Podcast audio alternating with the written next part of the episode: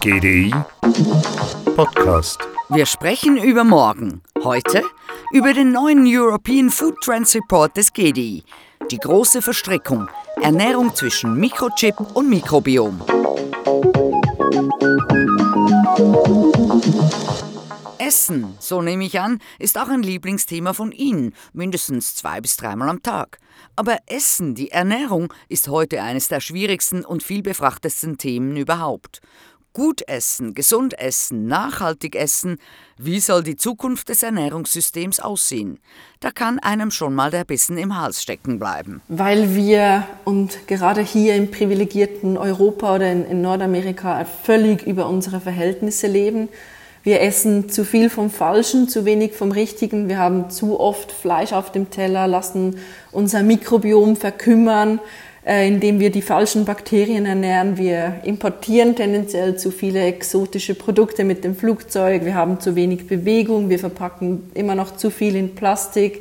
Ja, und wenn wir den, den aktuellen Trend umkehren wollen, dann braucht es eben nicht nur neue Produktionsmethoden, sondern auch eine Änderung in unserem Ess- und Konsumverhalten. Boah, das ist schon mal eine Ansage von Christine Schäfer, Forscherin am GDI und Autorin des Food Trends Reports, der alle zwei Jahre erscheint. Bon Appetit! Wie können wir den guten Appetit retten?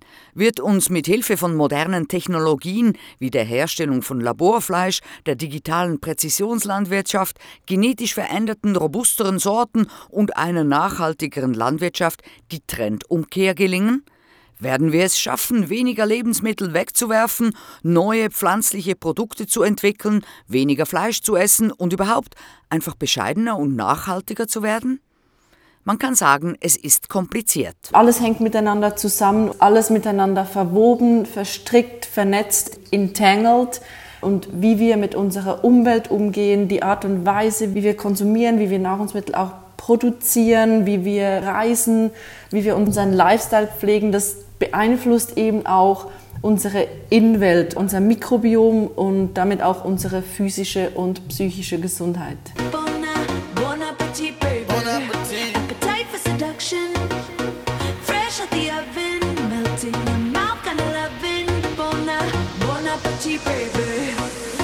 Die Trennung von Mensch und Natur und auch die Trennung von Körper und Geist ist hinfällig. Denn auch der Mensch ist ein Ökosystem und zwar in einem viel größeren Ausmaß, als wir es jemals angenommen haben. Genau, der menschliche Körper, der besteht eben nicht nur aus menschlichen Zellen, sondern auch aus Milliarden von Mikroorganismen wie, wie Bakterien oder Pilzen, die auf unserer Haut, in unseren Schleimhäuten und in unserem Verdauungssystem leben. Und die Gesamtheit dieser Mikroorganismen wird als das menschliche Mikrobiom bezeichnet. Meistens spricht man dabei dann vom, vom Darmmikrobiom, das den, den größten Teil ausmacht. Die Bakterien und Pilze bestimmen nicht nur unseren Stoffwechsel, sie beeinflussen auch unsere Gesundheit und viel mehr. Sie sind nämlich nicht nur für unsere Verdauung zuständig, sondern sie produzieren auch viele wichtige Botenstoffe, die vom Darm direkt ins Gehirn geschickt werden. Sie sind für unser Immunsystem verantwortlich und eben durch diese, diese Botenstoffe, diese Neurotransmitter,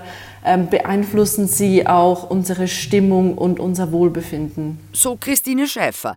Die Kommandozentrale sitzt also nicht im Kopf, sondern im Bauch. Das muss man erstmal verdauen. Und der Schluss ist klar, dass die Artenvielfalt unseres Mikrobioms mit der Umwelt, mit unserem Verhalten, also Stress, zu wenig Bewegung und Schlaf, aber natürlich vor allem mit unserer Ernährung zu tun hat.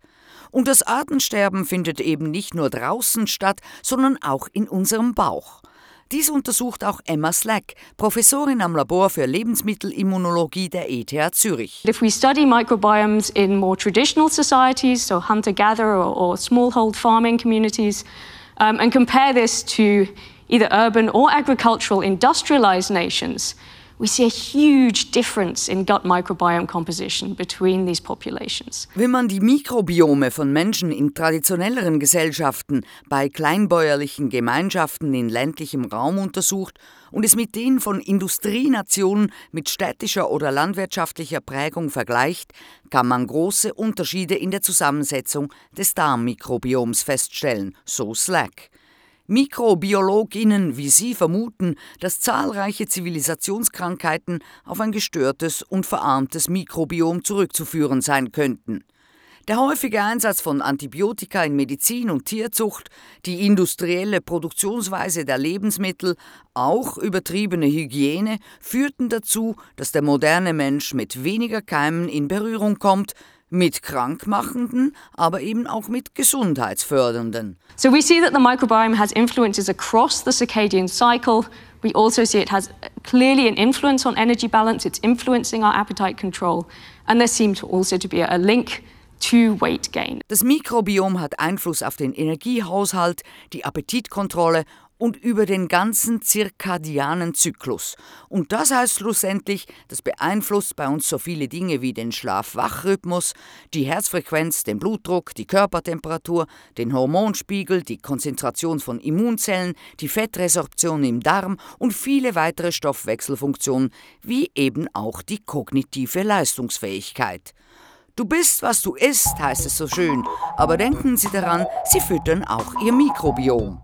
You'll find us in your gut and also on your skin.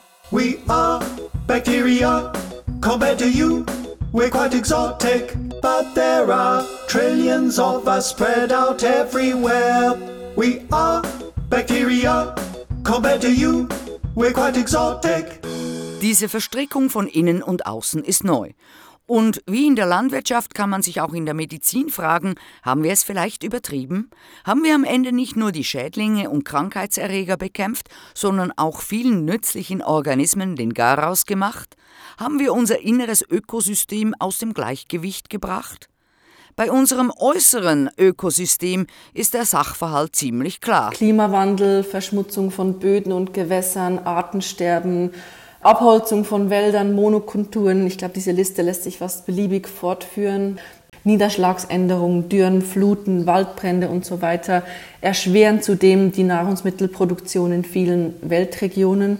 Das wird unzählige Menschen zur Flucht zwingen, da sie in ihrem bisherigen Zuhause nicht mehr genügend Nahrungsmittel produzieren können.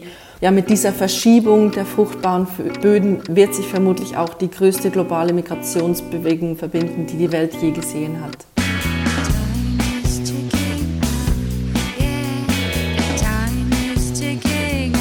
In einer Welt, die so verwoben ist, müssen wir in Zusammenhängen denken.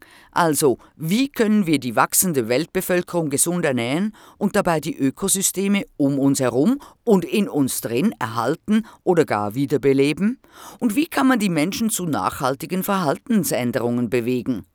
Der European Food Trends Report 2021 entwirft dazu drei Szenarien, die beschreiben, wie eine mögliche Zukunft des Ernährungssystems aussehen könnte. Szenario 1 heißt Stubborn Optimism. Störrische Optimismus-Szenario, da überwiegt dieser, dieser Tech-Optimismus, also das Foodsystem verändert sich eigentlich im Kern nicht. Alle Stufen des Wertschöpfungsnetzwerks werden aber smarter, effizienter und auch produktiver und die Idee dahinter ist so, mit der richtigen Technologie sind alle Probleme lösbar. Also, dass wir uns eigentlich nicht groß verändern müssen. Wir betreiben eher ein bisschen Symptombekämpfung, können unseren Lifestyle immer noch weiter so führen, wie wir wollen. Ähm, natürlich einfach, Anführungszeichen, besser, nachhaltiger, effizienter, gesünder, unterstützt durch Technologie. Recht angenehm, dieses Szenario. Mit der richtigen Technologie sind alle Probleme lösbar. Das zweite Szenario heißt radikale Erneuerung. Das Radical Regeneration Szenario, das ist eher ein bisschen romantischer. So die Devise ist Forward to the Roots.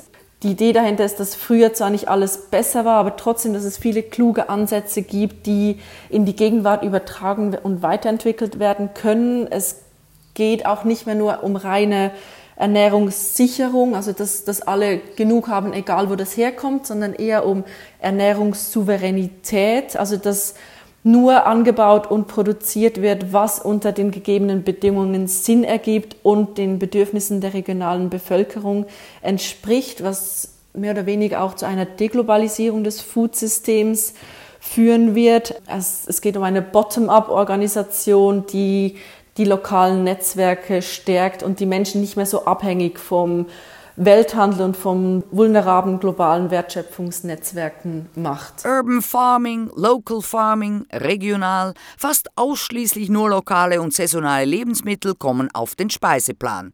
Vorwärts zu den Ursprüngen heißt es. Und das letzte Szenario ist Hard Regulations, strenge Vorschriften. Das dritte Szenario, das etwas dystopisch ist, die, die Hard Regulations. Es erinnert ein wenig an ein größeres Land in Asien. Das ist eher ein Top-Down-Szenario. Die Leitlinien für das gesamte Wertschöpfungsnetzwerk werden von einer zentralen Kontrollstelle vorgegeben.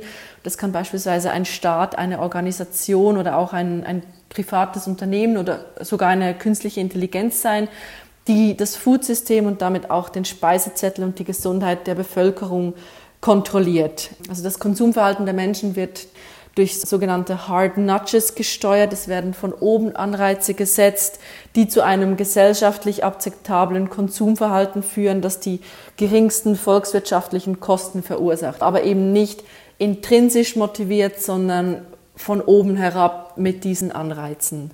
Schäfer spielt hier natürlich auf das Sozialkreditsystem in China an. Bei Befolgen der Ess- und Verhaltensvorgaben werden den Leuten Punkte aufs Bürgerkonto gutgeschrieben und wenn sie brav waren, können sie auch mal wieder ein Steak essen. Alles wird im Detail geregelt und kontrolliert. Kurzer Zuckerschub.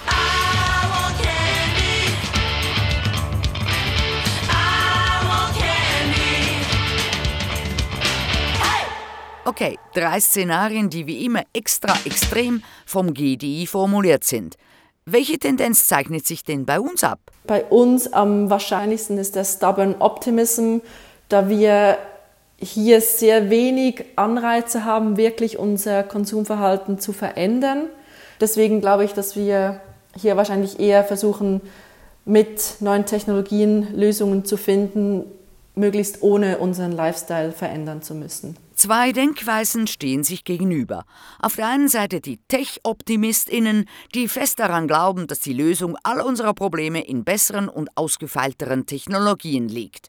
Hauptsache smart. Smart Farming, Precision Landwirtschaft, Agriculture 4.0, wie man es auch immer nennen will. Es geht darum, dass man die Daten, die man, die man eh schon hat, nutzt, um mit mehr Produktivität und Effizienz aus weniger Ressourcen mehr Nahrungsmittel produzieren kann. Also dass man äh, die Böden ganz genau analysiert und sich anschaut, wo braucht es denn jetzt überhaupt Dünger, wo muss man wässern. Durch das muss man weniger Ressourcen einsetzen und kann dadurch auch ähm, bessere Erträge erzielen. Weitere Stichworte sind da das vertikale Farming in den Städten oder auch die schon erfolgreichen pflanzenbasierten Produkte. Diese Fleischalternativen haben sich schon gut entwickelt, und zwar hauptsächlich aus einem Grund, dem Preis. Und man findet sie nun nicht mehr verschämt im hintersten Eck in der Mikro, sondern prominent und in großer Vielfalt. Eat less meat. Ja, das wissen wir mittlerweile. Die andere Fleischalternative, die zelluläre Landwirtschaft, kurz Cell-Ag, ist noch nicht ganz so weit wie die pflanzenbasierte. Aber die zelluläre Landwirtschaft mit künstlich aus Stammzellen hergestelltem Fleisch, Eier, Fisch, Milchprodukten könnte das gesamte Wertschöpfungsnetzwerk der Produktion von tierischen Proteinen verändern. Und das wäre gut fürs Tierwohl, aber genauso für die anderen drängenden Probleme des Klimawandels. 77 Prozent der landwirtschaftlichen Nutzfläche wird durch tierische Landwirtschaft beansprucht inklusive Weideland und Futtermittelherstellung. Und der CO2-Ausstoß ist, alles zusammengerechnet, der drittgrößte nach den Ländern China und USA.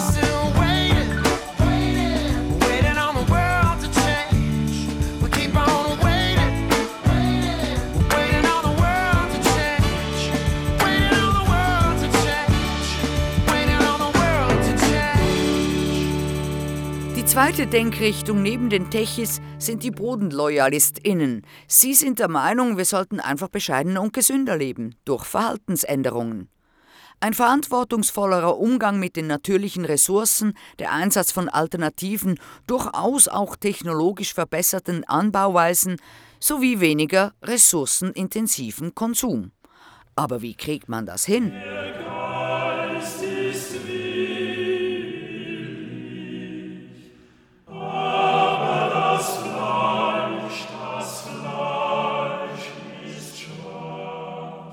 Auch hier kann Tech weiterhelfen. Wenn durch politische Instrumente oder gesellschaftliche Werte ein nachhaltiger Lebensstil gefördert wird, könnte KI auch hier hilfreich sein. Künstliche Intelligenz beispielsweise kann uns via App Vorschläge machen, wie wir uns ernähren sollten.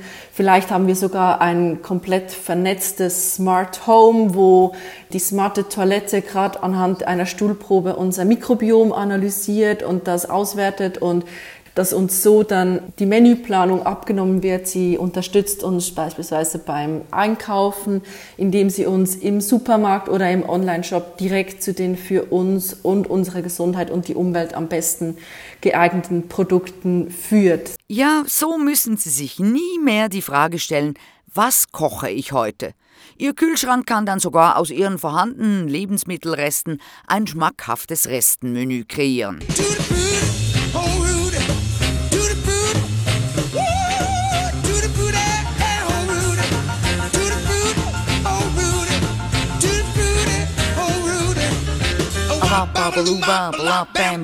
Es finden zwei tiefgreifende Veränderungen statt. Einerseits ein Wandel im Foodsystem, in der Art und Weise, wie wir Nahrungsmittel produzieren, vertreiben und konsumieren. Denn die industrielle Landwirtschaft und unser westliches Konsumverhalten sind nicht nachhaltig. Andererseits findet ein Wandel im Bewusstsein und in der Wahrnehmung unseres Selbst als Teil dieses Systems statt. Auch wir Menschen sind ein Ökosystem mit den Billionen von Mikroorganismen MitbewohnerInnen. Das Innere gewinnt damit an Bedeutung. Auch um die inneren Werte eines Produkts. Wie wurde es hergestellt? Von wem und unter welchen Bedingungen? Welchen ökologischen Fußabdruck hat es? Wie beeinflusst es unser Mikrobiom? Wir sind verwoben, verflochten, verschränkt. Denn was wir mit der Natur draußen anstellen, fällt früher oder später auf uns und unser Inneres zurück. Und wir müssen diese Zusammenhänge, diese Verstrickung wahrnehmen und handeln, damit uns diese Foodkrise nicht direttissima auf den Magen schlägt.